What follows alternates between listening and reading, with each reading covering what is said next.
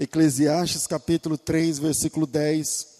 Eu vou ler um versículo curto, estranho, pelo menos para mim. E aí eu queria compartilhar o estudo dessa noite, baseando no capítulo 3, versículo 15. O texto diz assim: O que é, já foi. E o que há de ser, também já foi. E Deus pede conta do que passou. O que é, já foi. O que há de ser, também já foi. E Deus pede conta do que passou. É a primeira vez que eu vou pregar nesse texto. Mas não é a primeira vez que eu leio ele e fico pensando, meu Deus, o que, que é isso? o que é, já passou. Tem versão que diz isso, né? O que é já passou. O que há de ser também já passou. E a gente divide a vida em presente, passado e futuro. E esse negócio meio que não encaixa na nossa percepção de presente, passado e futuro. E hoje eu gostaria de refletir com você sobre o texto que está falando sobre a brevidade da vida como a vida passa voando e como podemos aproveitar ou estragar o presente. E aí eu estou falando presente não de tempo, mas uh, agora o presente como um presente que Deus nos deu. Mas antes de, antes de tratar esse assunto, eu queria ler um trecho de um poema de João Cabral de Melo Neto. Eu não sei se vocês conhecem. Eu, eu, eu acho que as três últimas pregações minhas aqui eu estou lendo poemas, né? Estou meio poético nesses dias. Então, é, eu não lembro quais foram os últimos que eu li, mas esse poema de João Cabral de Melo Neto é um poema que, que eu gosto muito. É um trecho do poema Morte e Vida Severina. Você já deve ter ouvido falar, ou já deve ter lido o, o poema. Esse poema, na verdade, conta a história de um certo severino, de um, de um sertanejo, que migra do sertão para a capital do estado, para o Pernambuco. Ele, ele migra do, do Cariri para o Pernambuco. E, e ele vai em busca de uma vida melhor, mas é um retirante, é um sofredor, é um sertanejo, e ali, em busca de uma vida melhor, ele encontra luta. Obrigado ele encontra sofrimento, ele encontra humilhação, ele encontra dificuldade. É, o poema foi escrito pelo é, João Cabral. É, depois da sua perseguição, ele foi, ele foi um. Eu não, eu não lembro se é cônsul, um tipo de cônsul que representa o Brasil. Não é cônsul, é um cara importante nesse estilo, mas não era, porque o cônsul vive em outro país, ele vivia aqui, era um diplomata aqui no Brasil, mas é, ele nasceu, salvo engano, em 29, salvo engano, e na década de 50 ele foi duramente perseguido, teve que sair do Brasil, e ele volta em 1954 ao Itamaraty. Ele volta, ao, nem tinha ainda do jeito que é o Itamaraty hoje, era na época da, do, do começo de Brasília. E aí era do projeto da ideia de Brasília, a sede, na verdade, era Rio de Janeiro. Itamaraty era Rio de Janeiro. E, e ele volta em 54 e escreve esse poema entre 54 e 55, Morte e Vida Severina. E, e esse poema é, conta o sofrimento do retirante, do, do sertanejo, enfim. O João Cabral, através desse poema, ele ganhou muitos prêmios. Não apenas esse, porque ele tem uns 15 muito bons. Ele tem uns 40, mas uns 15 são muito bons. E, e ele bateu na trave de ganhar o Prêmio Nobel de Literatura. Eu acho que ele é o brasileiro que mais chegou perto de, de alguém falar de Prêmio Nobel é, foi o, o João Cabral.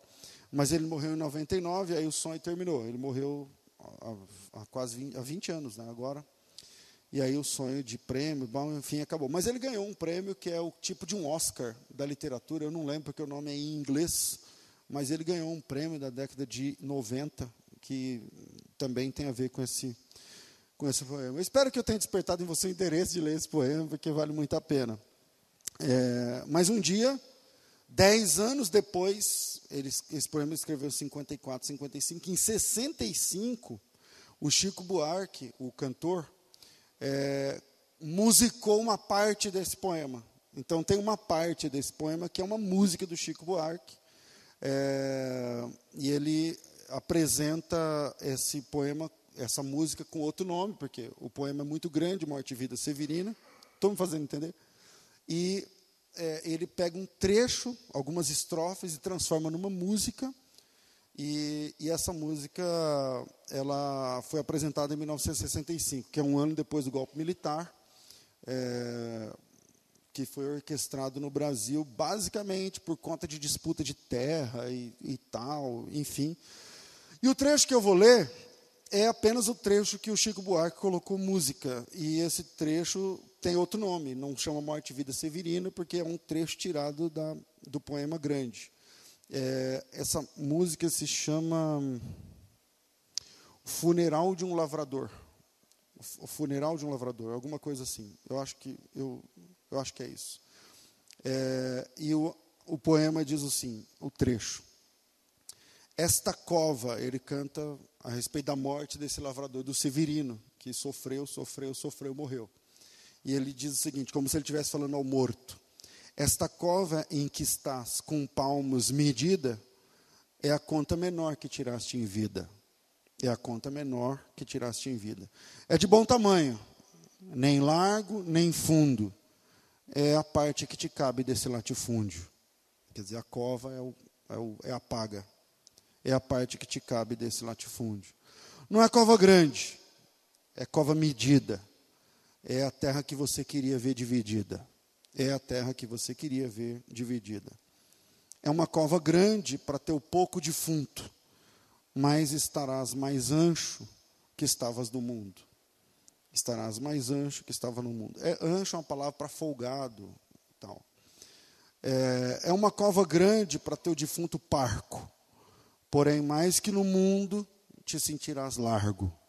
Porém, mais que no mundo te sentirás largo. É uma cova grande para tua carne pouca, mas a terra dada não se abre a boca. Mas a terra dada não se abre a boca.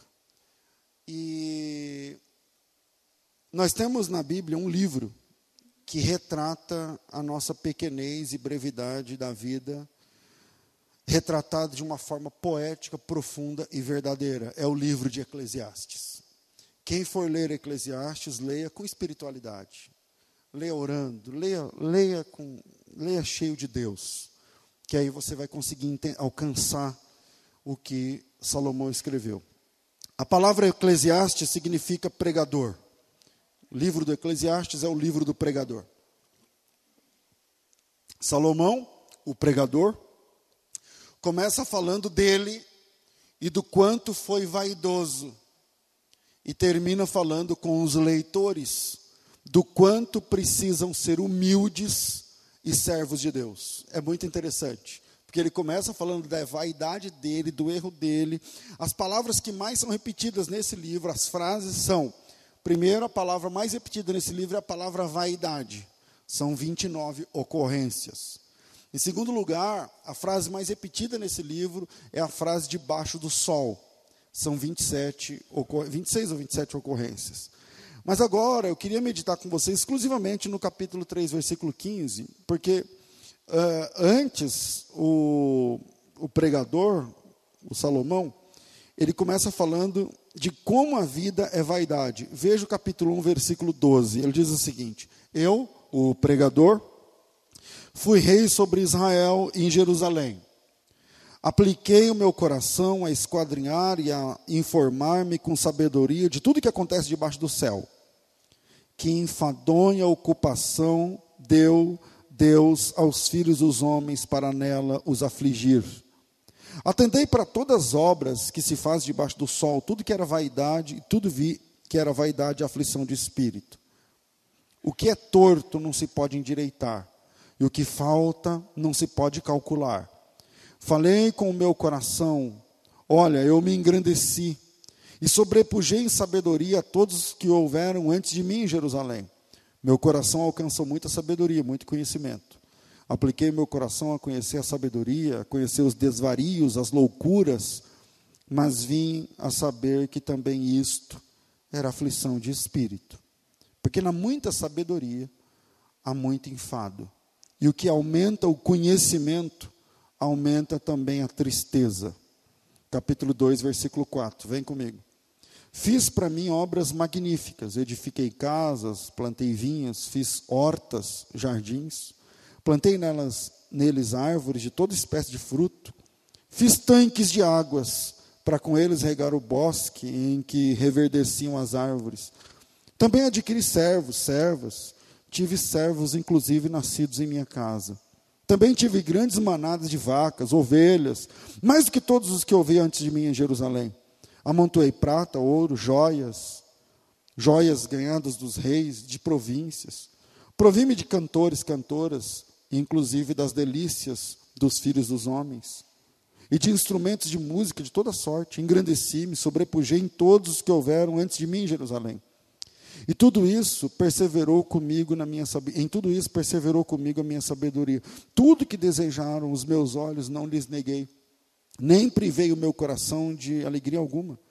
O meu coração se alegrou por toda a minha obra, e esta foi a minha porção por todo o meu trabalho. Olhei para todas as obras que as minhas mãos fizeram, como também para o trabalho que eu trabalhando tinha feito, e percebi que tudo era vaidade, é aflição de espírito, e que proveito nenhum havia tudo isso debaixo do sol. Ele medita no capítulo 3, eu li um pedaço do 1 quase inteiro, um pedaço do 2, para trabalhar o capítulo 3, versículo 15, quando ele diz o seguinte: O que é, já foi. E eu queria convidar você para pensar sobre o presente. Por exemplo, é, vocês sabem, eu, dentre as coisas que eu faço, eu também sou professor de hebraico. O hebraico não tem presente, passado e futuro. É muito interessante. Mas, pastor, mas tem conceito temporal em hebraico? Eu digo tem. Mas não é presente, passado e futuro. Tipo, eu ando, ou eu andei, ou eu andarei. Em hebraico não tem isso. Em hebraico tem, como se fosse para a gente entender, dois tempos: tem o completo e o incompleto. Então, o que é completo em hebraico? Completo em hebraico é o seguinte: é aquilo que já foi feito, é completo. Aquilo que está sendo feito ou que será feito é o incompleto. É mais a grosso modo para a gente entender, é, o hebraico tem é, é não tem presente, tem feito e por fazer alguma coisa assim. E o salmista que não tem presente na conjugação dos verbos dele, que é hebraico, ele diz o seguinte: o que é, já foi. Pensa comigo, se eu convidar alguém aqui para levar um beliscão, eu dou um beliscão no presente, mas já foi. Tudo já foi. Por exemplo, essa palavra que eu estou falando já foi. Aí eu vou falar outra agora, já foi. Aí eu vou falar outra, já foi também. É, tudo que eu estou falando aqui já foi. Se você parar e lembrar de cinco minutos atrás, eu estava declamando um poema, que já foi. Tudo já foi. E aí o, o, o pregador, ele diz o seguinte, gente, o que é, já foi. E o que há de ser, também já foi. E Deus pede contas do que já foi. Deus pede contas do que passou. Eu vou tentar deixar três pontos, mas eu acho que eu não vou conseguir, então vamos trabalhar com dois. Primeiro, a vida, na verdade, é feita de lembranças. A vida é feita de lembranças. Pare uns segundos e traga seu pai aqui, na memória, mesmo que ele já esteja morto. Pare um segundo e traga sua mãe, ou quem te criou aqui agora, do seu lado, de alguma forma. Pastor, mas como assim? O senhor está ensinando uma sessão? Não, não, eu estou falando de lembranças. Eu estou falando de lembranças. Então pare alguns segundos e traga teu pai ou sua mãe ou quem te criou até essa sala que a gente está agora. Você consegue? Você consegue ou não? Ok. A resposta geralmente é sim, através do que eles deixaram impressos em você. Através do que eles deixaram marcados em você. Se eu pedir para você parar agora e se lembrar de uma frase do seu pai, você vai lembrar. Uma frase da sua mãe, um olhar da sua mãe, uma lição que foi ensinada. Uma lição. Por exemplo, eu estou pregando aqui agora, isso não está no meu sermão, mas eu me lembro quando eu era criança, pequenininho, eu tinha uns quatro anos de idade, talvez cinco, numa, entre quatro e seis anos, e a minha mãe foi ia na casa das amigas para passar tarde, tomava chimarrão, não sei o quê, e tereré, não sei o quê. E aí a gente ia, porque a gente era criança, tinha que ir junto, só tinha eu e minha irmã. E aí ia junto. Aí chegamos lá na, no fundo da casa, ninguém, tinha, as casas eram de chão batido, tal, no Mato Grosso, aí, hoje, quando era chique, era de vermelhão ou verde. Aí, quando estou lá no fundo brincando, eu me lembro desse dia. E eu vi um cabo de aço enterrado. Eu fui, tipo um conduíte, assim. Eu fui, nós estávamos uns quatro moleques lá da, da, das vizinhas brincando, eu fui desenterrando, desenterrando. Era um breque, um freio de bicicleta, uma manopla. Você lembra da monareta? A monareta tinha um negócio que é uma braçadeira, que você põe ali, é o freio de ferro. E aquele freio, para quem é velho, ou quem sabe, ele tem a forma de um revolvinho. Então você tira o cabo, vira, você, você pegava o contrário e ficava brincando. Tá. E eu achei ele enterrado. E eu desenterrei, deu um trabalho para desenterrar e tal, tal, tal. Fui, desenterrei, tirei o cabo de aço e lavei, porque ele era inox, né, e tal. E, pus assim, fiquei, e nós ficávamos brincando e cada um tinha uma, uma madeira lá de que era para dar o tiro, o revólver, mas o meu era era esse. Né? O meu era, era, era melhor. E aí eu fui embora. Minha mãe chegou a hora de ir embora, a gente se despediu, tá, a gente está indo embora. Quando eu cheguei em casa, eu estava com esse troço dentro da minha. escondido, todo orgulhoso. Tá? Minha mãe falou assim: O que, que é isso? Eu falei: Não, é um negócio que eu achei. Ela falou: Se você achou aonde? Aí eu expliquei para ela na maior simplicidade: estava enterrado assim, assim, assim, assim. Ela falou assim: ah, Então estava enterrado no terreno dos outros. Então não é seu. Eu não tinha pensado assim, de verdade, porque ninguém estava enterrado o negócio. Ela, bom, eu levei uma surra e depois fui lá devolver. E a minha mãe me levou pela orelha, chegou lá e falou assim: agora fala para o seu Joaquim, aí, que era o dono da casa. Falou: ah, eu vim trazer esse negócio aqui que eu roubei. Eu tive que falar desse jeito. Então, se eu falar assim para você, pare e traga teu pai ou tua mãe alguns segundos aqui na lembrança. Pensa numa lição, uma frase, um, um jeito, alguma coisa e saiba que esse jeito, essa frase, essa limpada de garganta, esse olhar, essa puxão de orelha, esse abraço, aquele dinheiro, aquele beijo, aquele presente, ou aquele safanão que ele te deu, aquele transformou você na pessoa que você é hoje. Contribuiu para que você fosse a pessoa que você é hoje o homem que você é, a mulher que você é. Perceba que coisas que você pensava que não iria suportar quando você era adolescente, você já pensou em ir embora de casa, porque não sei o quê, você suportou.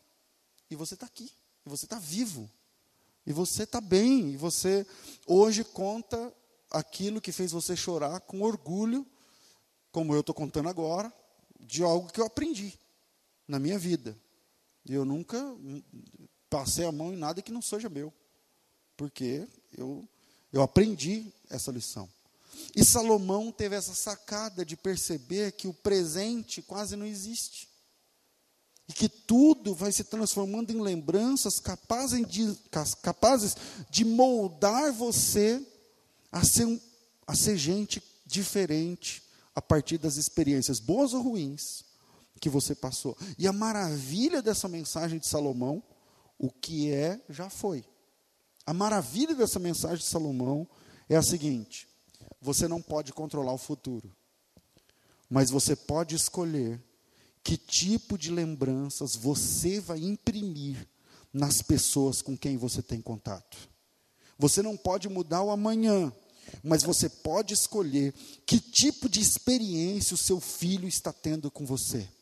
Você não pode mudar o amanhã, mas você pode escolher mudar o seu jeito de ser, para que quando hoje se tornar ontem, quando hoje se tornar dez anos atrás, quando você nem estiver mais aqui, como meu pai não está mais aqui, mas eu ainda lembro de coisas que ele me ensinou. E aí, aquilo que você fez, que agora é passado, pode alterar profundamente, só que é para o bem ou para o mal, as vidas das pessoas com quem você teve contato. Essa é a história de um outro personagem que alguns anos atrás eu contei para vocês. Um cara chamado Alfred Bernard Nobel. Um cara que nasceu em Estocolmo. E ele era um estudioso, queria ganhar o mundo. Com 18 anos, foi para a faculdade, começou a estudar, estudar, estudar, tal. E ele descobriu a nitroglicerina. Esse cara é o cara que descobriu a nitroglicerina, Alfred Bernard Nobel. E um dia teve uma explosão no, no, na oficina onde ele trabalhava, descobrindo a nitroglicerina, que não tinha esse nome. E nessa explosão morreu, eu não lembro, acho que foram quatro ou seis pessoas, e um irmão dele morreu junto. Mas, passando isso, ele, ele, ele descobriu como controlar a explosão, como controlar esse negócio. E o nome que pegou lá na frente foi dinamite. Eu estou falando do cara que inventou a dinamite. Ele inventou a pólvora, na verdade. Ele inventou a pólvora, manuseando nitroglicerina. E aí, bom, isso revolucionou a indústria de armas. Porque antes de Alfred Bernard Nobel, é na espada, meu amigo. É na flecha. É no, você quer matar o cara, você tem que chegar junto do cara, ou você tem que ser bom na mira, na flecha, ou na pedrada, ou alguma coisa assim. Mas agora, você pode matar várias pessoas de longe, sem contato.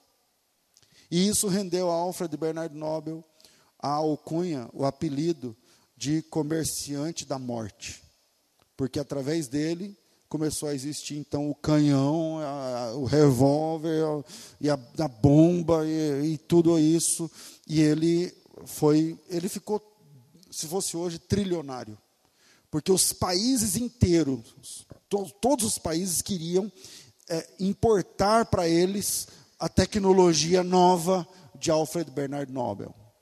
E, e, esse cara ficou um trilionário, foi morar na França e, e tal. Um dia de manhã, ele estava lendo um jornal lá na França, e rico, não tinha mão de pôr dinheiro, velho. Já existia, graças a ele, canhão e, e o pessoal inventando metralhadora e quantos mais tiros por segundo, inventaram o projétil, ele que inventou e tal, enfim. E aí um dia ele estava vendo no jornal, naquela época não existia hoje como é hoje a, a mídia né, e tal, era só no base do jornal, e, e no jornal ele, ele, um irmão dele morreu. E ele não sabia. E ele não sabia, ele viu pelo jornal. Mas quando ele viu no jornal, ele é o, o Nobel mais famoso de todos. E a mídia da época deu a notícia como se ele tivesse morrido. Então ele pega o jornal de manhã e tem lá a cara dele desenhada, dizendo que ele morreu. E a notícia que apareceu era a seguinte: o mercador da morte morreu. E todo mundo festejando a morte dele. Bom, era a morte do irmão. Ele foi visitar a, família do irmão, viajou rápido, entendeu o erro, tal. Depois saíram notas corrigindo e tal. Mas aquilo imprimiu nele uma, uma mudança de vida. E ele falou assim: peraí, quer dizer que quando eu morrer eu vou ser conhecido assim? Quer dizer que a lembrança que eu deixo voltando no texto. O que é, já foi.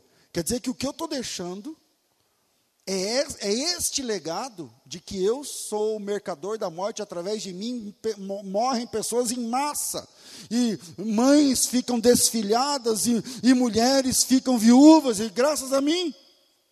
Não era essa a ideia, não era esse o projeto, até porque ele começou a, a dinamite foi inventada mais para construção, não é?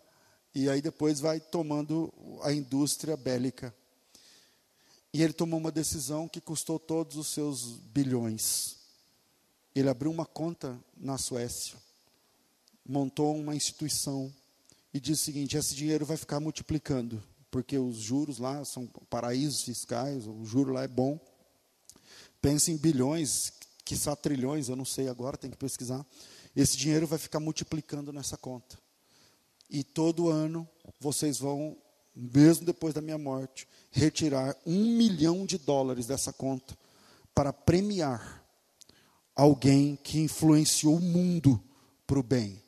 O nome desse prêmio é Prêmio Nobel. É o, é o sobrenome dele.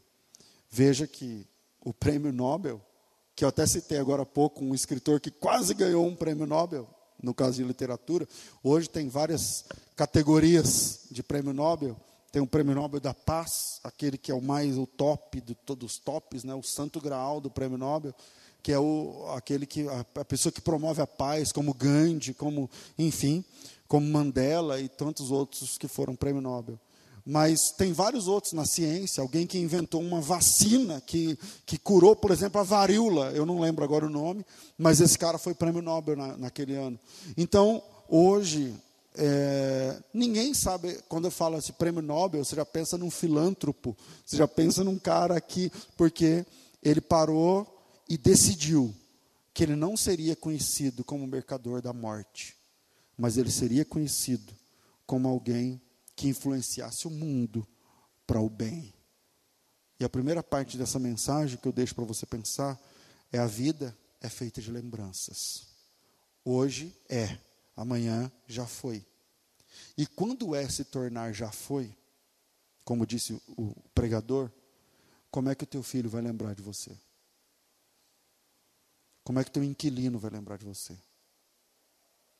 Como é que teu amigo vai lembrar de você? Teu marido, tua mãe, teu pastor, teu irmão, teu sócio, teu empregado, teu patrão?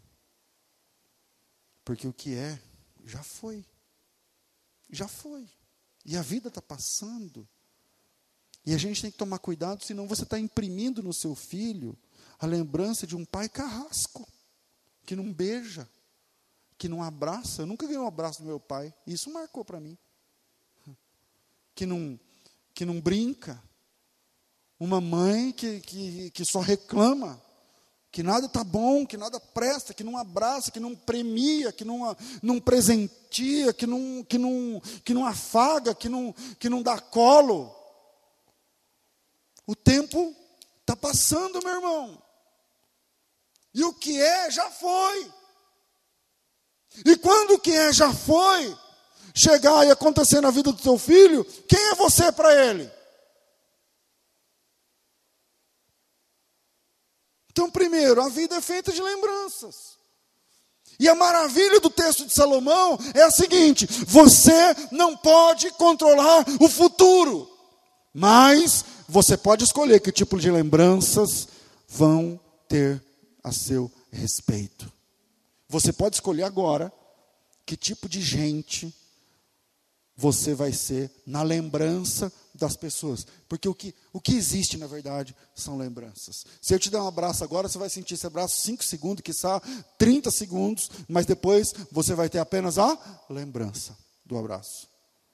Se eu te der um dinheiro agora, vai durar um dia, talvez dois, talvez uma semana. Mas o que vai ficar depois é a lembrança daquele, daquela oferta, daquele presente, daquela, daquela ação. E se eu te chamar de burro, como muitos pais fazem com os filhos, idiota, vagabundo, trouxa, você não vai dar certo, você. Isso também passa. Também já foi. Mas o que fica é a experiência dolorosa de ter um pai maledicente, de ter uma mãe carrasca. Ah, mas a minha mãe foi assim comigo, mas você não precisa ser. Você quer que o teu filho tenha a mesma lembrança que você tem da tua mãe, caso sua mãe fosse uma carrasca. Você quer que a tua, tua filha tenha de você a mesma impressão que você tem do teu pai? Não precisa. Você não pode mudar o futuro, eu não estou dizendo que você consegue mudar o futuro, mas você consegue mudar as lembranças que as pessoas tiveram de você. Amém, irmãos? Segundo, eu vou parar no segundo. As marcas que você deixa podem durar para sempre. Mesmo que o sempre seja até o tempo de vida da outra pessoa. As marcas que você deixa podem durar para sempre. Vem comigo em Marcos 14. Coloca aí. Marcos 14, 9. Quem vai dizer isso aqui é Jesus Cristo. Ele diz o seguinte. Eu vou ler o 8 e o 9, só para efeito de contexto imediato. O, palavras de Jesus. Ela fez o que pôde. Antecipou-se a ungir o meu corpo para a sepultura em verdade vos digo que em todo o mundo onde este evangelho for pregado, o que ela fez também será contado para a sua memória. Jesus Cristo está dizendo que o que aquela mulher fez seria contado para sempre. Mesmo que o sempre seja enquanto houvesse mundo. Então, segundo, né? As marcas que você deixa pode durar para sempre. Jesus Cristo concorda com isso. Jesus Cristo falou que essa mulher, o que ela, algumas atitudes duram, marcam para sempre. A atitude não dura, mas a marca dura. Algumas atitudes marcam para sempre. Nesse caso, vamos, vamos falar desse caso aqui, eu já volto no texto de Eclesiastes. Nesse caso é o seguinte: é a última semana de Jesus, é a semana da paixão. O Senhor Jesus entra em Jerusalém no domingo de Ramos. Na segunda-feira ele purifica o templo. Na terça ou na quarta há uma discussão sobre qual dia foi. Ele recebe essa, essa, esse, esse presente. A mulher pega um vaso de alabastro. Alabastro é uma pedra. Ela pega um vaso de alabastro e derrama na cabeça de Jesus, na orla, do, na roupa de Jesus, nele todo. Lembrando que não é um perfume, a Bíblia diz que é um unguento. O unguento é o óleo que faz o perfume. É, é, é como fala? A essência. Obrigado. Pensa no negócio que não sai. É, é, o óleo, é a essência, não tem álcool envolvido, tem nada, tem, é puro, é a essência pura. Por isso que o Judas, que era o olho grande lá no dinheiro, falou assim: Isso daí podia ser vendido por 300 denários. Vamos fazer um câmbio. Na parábola dos trabalhadores da vinha, cada trabalhador ganhava um denário por dia de trabalho. 300 denários é, é igual a 300 dias de um trabalhador. É tipo mais de um ano. A gente trabalha menos de 300 dias no ano. Quanto custa aquilo? Custa 12 meses, 13, 14 meses de um salário. Custa muito dinheiro, porque é a essência. Voltando. Ela derrama em Jesus, na roupa de Jesus, nos pés de Jesus e tal, enxuga e tal. E aí o pessoal vai censurar, ah, isso aí podia ser 300 denários, isso aí dava muita cesta básica para os pobres. E Jesus fala o seguinte: vem comigo. Não incomodem a mulher. Eu li o versículo 8 e 9, mas é, o versículo 7, ele diz assim, versículo 6, ele diz assim, ó, palavra de Jesus: Deixai-a, por que aborreceis? Ela praticou uma boa obra para comigo. Sempre tendes os pobres convosco. E quando, quando quiserdes, porém, é, podeis fazer-lhes bem, mas a mim nem sempre me tendes. Ela fez o que pôde. Antecipou-se a ungir o meu corpo para a sepultura. Vem comigo. Jesus morreu numa quinta, numa sexta, três da tarde, véspera de feriado. Cinco e meia, seis da tarde, já é o sábado. Eles não tiveram tempo para dar banho, preparar o corpo para a sepultura. Jesus saiu da cruz e foi para o sepulcro. Por isso que no domingo de manhã as mulheres vão de balde lá com, com aloés e unguento, não sei o que lá, para fazer o trabalho que era para ter sido feito sexta, mas não podia, por força de lei. E Jesus sabia isso, a mulher não sabia. Jesus sabia disso. E quando a mulher na quarta unge Jesus, derrama o óleo. Na quinta ele foi preso. Ele está dizendo o seguinte: isso aqui é para minha sepultura, que vai acontecer daqui a algumas horas. Sendo assim, o perfume daquela mulher perfumou Jesus para a morte. Preparou Jesus para a morte. Quantas mulheres chegam no domingo? para ungir o corpo, não precisa. Porque ele já ressuscitou. E Jesus Cristo ressuscitou com o mesmo teologia agora. Jesus Cristo ressuscitou com o mesmo perfumado. Jesus Cristo ressuscitou e subiu no mesmo corpo. Jesus subiu com o mesmo corpo. E se eu contar para você que o, a, a oferta daquela mulher chegou lá no céu? Ele está com o mesmo corpo subindo. Ele está com o mesmo corpo. Pastor, mas o que isso tem a ver? Algumas coisas que a gente faz dura para sempre. Marcam pessoas para sempre. Tem coisas que você faz para alguém que esse alguém leva com ele. Tem coisas que você ensina, e que você ajuda, e que você abraça, e que você visita, e que você fala, e que você faz, que marca a vida daquela pessoa para sempre. Ela leva com ela para onde ela for, e aonde ela for, ela vai falar. Talvez eu esteja falando aqui hoje, e alguém pode estar falando de alguma coisa que eu fiz por ele em outra cidade, que sai em outro estado ou país. Não sabemos. No caso, essa mulher fez uma ação com Jesus que ele literalmente levou com ele para o céu. Então, segundo, né? As marcas que você deixa pode durar para sempre. Agora eu vou falar de uma marca errada.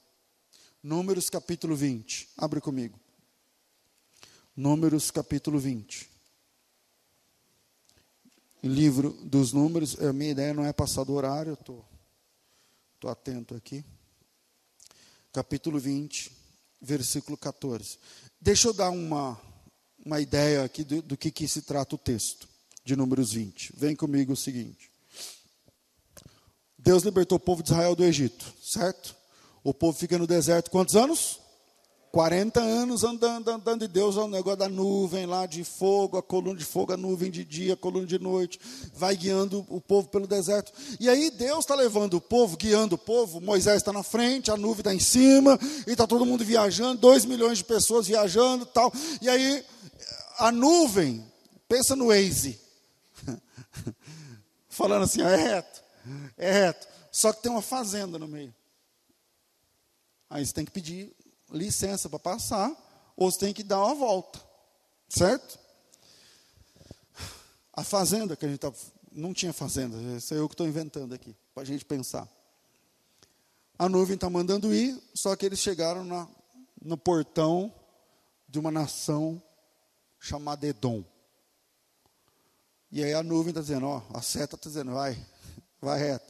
Aí o Moisés falou, não, gente, espera aí, eu vou pedir para o cara, ele vai abrir a porta, e nós vamos atravessar, porque se a gente atravessa, a gente demora uma semana. E se a gente dá a volta, a gente demora quatro meses. Então, o cara vai liberar, né? O cara vai liberar. Não liberou. Ele só queria passar. Qual é o agravante? Israel é o nome da pessoa jurídica, para a gente pensar, de Jacó. O Jacó virou Israel. Então Israel inteiro descende de um homem chamava-se Jacó, certo? E Edom é a pessoa jurídica de um homem chamado Esaú. Os dois são gêmeos. Foram paridos na mesma hora, pela mesma mãe. Tiveram a mesma. Jacó é irmão de Esaú. Isso significa que Israel é irmão de Edom. E Edom fala assim por irmão: aqui não. Aqui não. Tudo bem. Já tem 500 anos entre Jacó, pessoa física, e Esaú, pessoa física. Talvez 600. Tem que fazer essa conta. Porque só de escravidão foi 400. E aí eu leio para vocês, agora que a gente está entendendo do que a gente está falando. Moisés enviou de Cádiz mensageiros ao rei de Edom. Moisés é o líder de Israel e o rei de Edom é o rei do pessoal do Esaú. Tá fácil entender isso ou não? Moisés mandou de Cádiz mensageiros ao rei de Edom, dizendo: Assim diz teu irmão Israel. Olha a pelada que o Moisés já começa dando. Porque ele falou: Assim diz o teu irmão Israel. Historicamente são irmãos.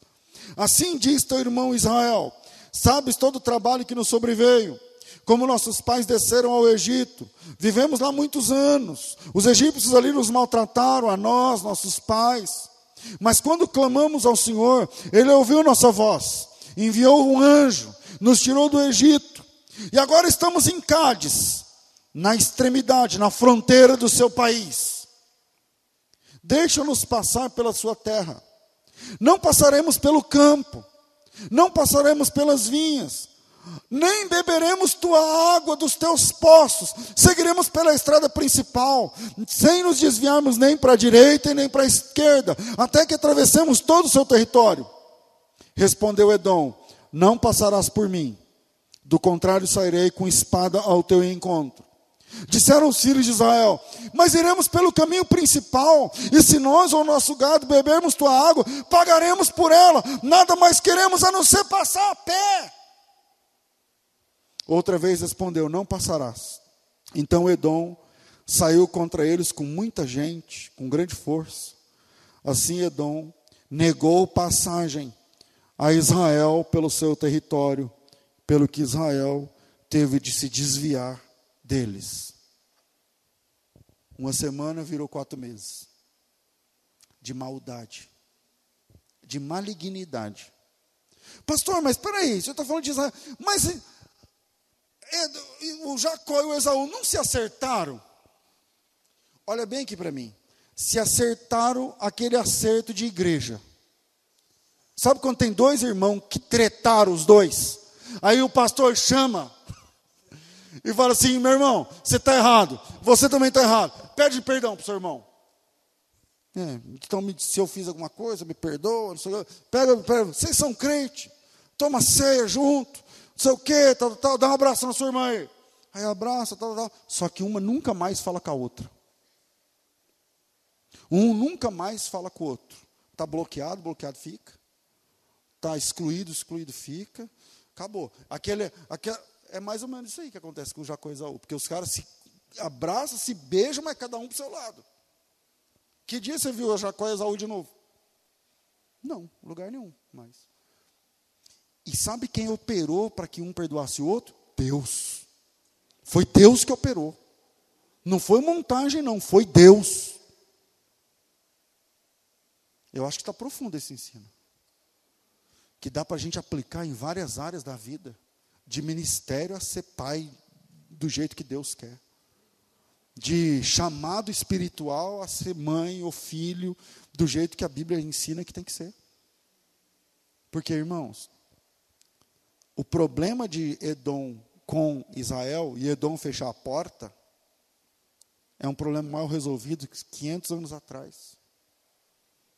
500 anos atrás, e aí o tempo vai passando, dentro das fronteiras de Edom, aquela raiva vai sendo curtida e tal, aquela inveja, aquele ódio, aquela coisa, porque não foi tratado. E quando Israel precisa e bate na porta. Edom bate a porta na cara de Israel, fala: Não, que conversa, que meu irmão quer, o caramba, vai dar a volta no meu território, não. Chama o exército, chama os soldados, vem com as espadas, põe para correr, sai da minha casa. Irmãos, os caras são irmãos, historicamente falando. A vida não termina quando a gente morre. E eu não estou falando espiritualmente só. Que a gente morre, o corpo tomba e você continua existindo. Eu não estou falando só disso, não. Eu estou falando da vida.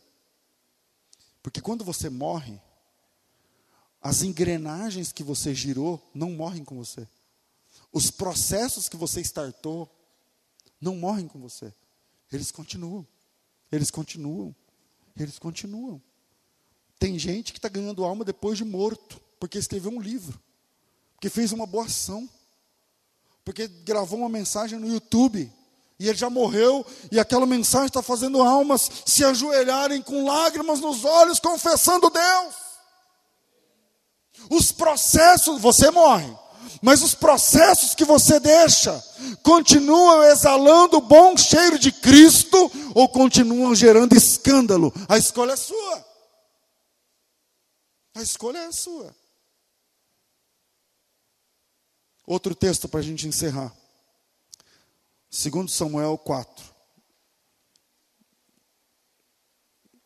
Eu vou ler só um versículo por conta do nosso tempo exíguo. Lembra que eu falei para vocês que não ia passar do horário? O que, que era? Era uma mentira, era uma pegadinha. eu vou passar alguns minutos. Vamos lá. Segundo Samuel 4.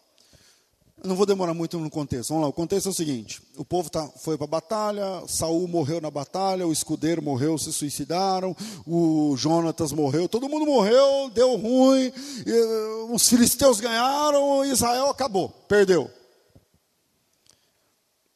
Agora vamos ver como é que a casa de Saul recebe a notícia. Imagina, está todo mundo em casa, torcendo, não tinha internet, tinha rádio, não tinha nada. Tinha que esperar chegar os vencidos ou os vencedores os dominadores ou os dominados. Versículo 4, 2 Samuel 4, 4. Jonatas, filho de Saul, tinha um filho aleijado dos pés. Este era da idade de cinco anos, quando notícias de Saul e Jonatas chegaram de Jezreel. A sua ama, a, a empregada, a babá, a sua ama o tomou para fugir, mas apressando-se ela para fugir, ele caiu e ficou coxo. E o seu nome era Mefibosete. No primeiro lugar, o nome dele, e quando ele nasceu não era Mefibosete. O nome dele ficou Mefibosete com cinco anos, quando ele ficou aleijado. E, e veja, três lições que esse texto ensina. O menino era normal até cinco anos. Corria, pulava, brincava, até cinco anos. Mas lá no fronte de batalha, lá em Jezreel, lá não sei na onde, o pai dele morreu. O vô dele morreu, que era o rei. E naquele sentido, o vencedor vinha e matava a família inteira do, do rei, para não ter ninguém para reclamar o trono. Era assim que funcionava. Jeú fez isso, alguns fizeram isso. Não vem aqui ao caso. Quando veio, veio a notícia, que naquela época não tinha internet, rádio, nem nada disso. Quando veio a notícia, quem está chegando é porque os outros estão chegando junto. Não dá tempo de fazer as malas. Quando chegou a notícia, o rei morreu, o escudeiro morreu, o Jonatas morreu, fulano morreu, a casa caiu, a arca foi tomada, acabou. Eles são uma família real, estão no palácio. Perna para que te quero. E aí todo mundo foi, e a babá do menino tem cinco anos, normalzinho, que pula, que brinca, que corre, passou a mão nele e, e, saiu, parece que o nome dele era Meribal antes. E aí passou a mão nele aqui e tal. E na corrida, para ajudar, na corrida ele caiu. E ele caiu de um jeito que quebrou os dois pés. Caiu de um jeito que quebrou os dois pés. Naquela época não tinha recurso, eles no meio de uma fuga, mesmo sendo ricos de cinco estrelas, mas não dava mais. Agora perdeu tudo, não tinha mais médico, não tinha nada disso foi tratando em casa, tratando em casa, o pé do menino ficou tudo torto. Os dois. E isso nos deixa três lições. Primeiro, que os bem intencionados também podem machucar. A babá, ela é do bem. A babá, ela está ali para salvar a vida dele.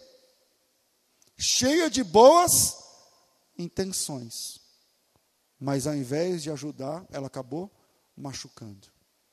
Então, a primeira lição que fica nesse texto, para mim, é que os bem intencionados também podem machucar. A segunda lição é que algumas marcas feitas por pessoas boas podem durar para sempre. Algumas marcas feitas por pessoas até bem intencionadas podem durar para sempre. Então, escolha melhor suas palavras. Escolha melhor suas atitudes.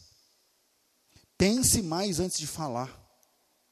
Porque uma vez dita aquela palavra, outra pérola do rei Salomão é que a palavra dita não volta para trás. E essa palavra pode durar para sempre. E uma palavra maldita pode marcar, machucar, aleijar para sempre.